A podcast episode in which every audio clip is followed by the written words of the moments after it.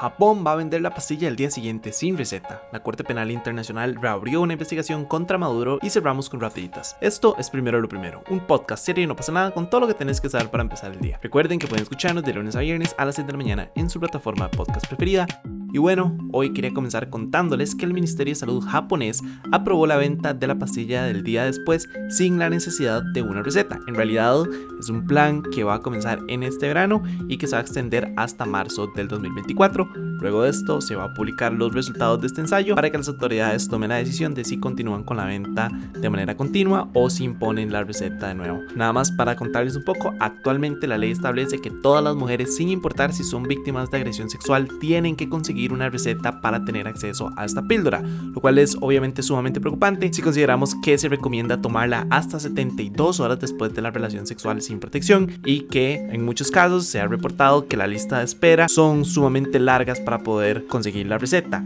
Acá también me parece súper importante mencionar que en realidad desde el 2017 se intentó una medida similar a esta, pero nunca llegó a concretarse porque algunos consideraron que podía alentar un uso irresponsable de la píldora y aquí es donde no entiendo cómo se toma de manera irresponsable esta píldora. Creo que tal vez lo que la gente piensa que podría llegar a suceder es que la gente empiece a tener mayor como sexo sin ningún tipo de protección porque van a estar amparados y que van a tener la píldora, pero eso es algo muy común y ya está sucediendo. Entonces, ¿por qué no darle la oportunidad a las personas de que están haciendo algo irresponsable, por lo menos tener una medida para no tener ningún tipo de impacto? Creo que es bastante importante, ¿no? Por un lado, por el otro, en realidad la píldora del día después se consigue casi que en todas las farmacias en todo el mundo. En Europa es súper común, en Asia hay ciertas partes que es muy común, en América es súper, súper común. Entonces son ciertos países que todavía tienen como medidas neandertales, siento yo, bueno, de la Edad Media, llamémosle así, Ahora, también acá me parece importante mencionar, ¿verdad?, que Japón es un país muy tradicionalista. Si bien están años luz en tema de medicina, de tecnología, etcétera, pues en temas sociales todavía están un poco atrasados. De hecho, no sé si vieron, hace poco había hecho un, un reel en el que les contaba que finalmente subieron la edad de consentimiento, pasó de 13 a 16 años. Y esto es una ley que venía, creo que era como de 1907, una cosa así, tenía ya casi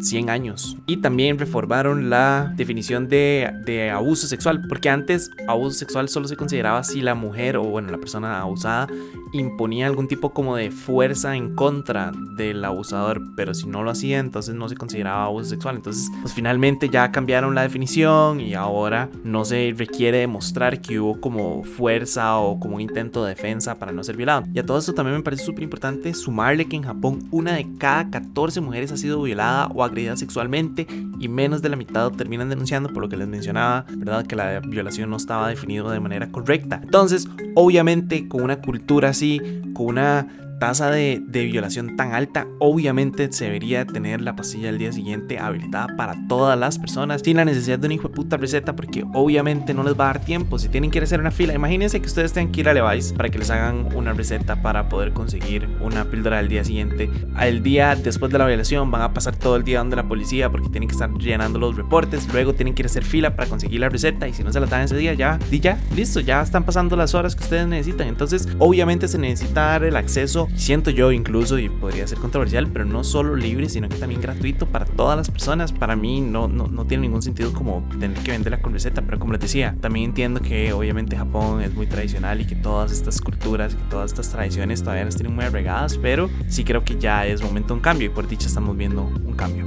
En otros temas, la Corte Penal Internacional reabrió una investigación por presuntos crímenes de lesa humanidad cometidos por el régimen de Nicolás Maduro.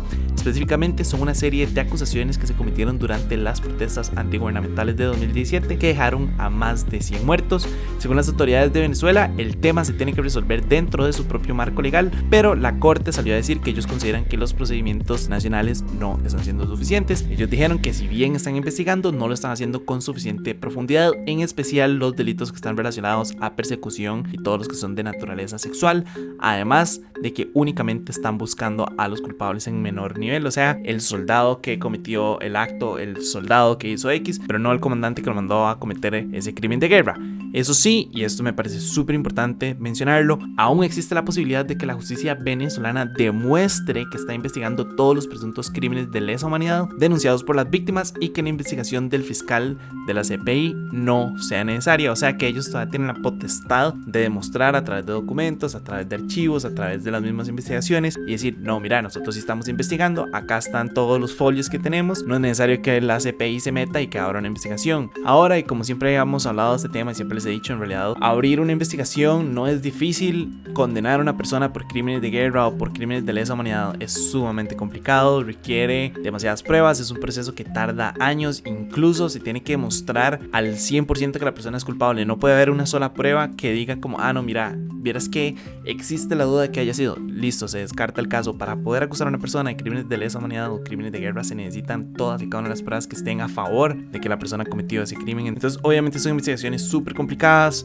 requieren muchísimo tiempo y pues al final del día lastimosamente casi no llega a nada, pero me parece importante que al final del día estén abriendo una investigación y creo que y pues ojalá lleguen algo. Antes de pasar al último segmento, nada más quería oficialmente agradecerle a Cococo por patrocinar este episodio. Recuerden que Cococo cuenta con todo un equipo que los puede asesorar y darle soporte en todo lo relacionado con la tecnología de la información, desde ayudarles a que la infraestructura de sus centros de datos sean óptimos, pasando por soluciones a la medida y hasta prevención, detección y respuesta a incidentes de ciberseguridad. Con todo eso dicho, no solo quiero agradecer a Cococo, sino también agradecerles a ustedes, porque gracias a ustedes este podcast existe y también a sus suscripciones.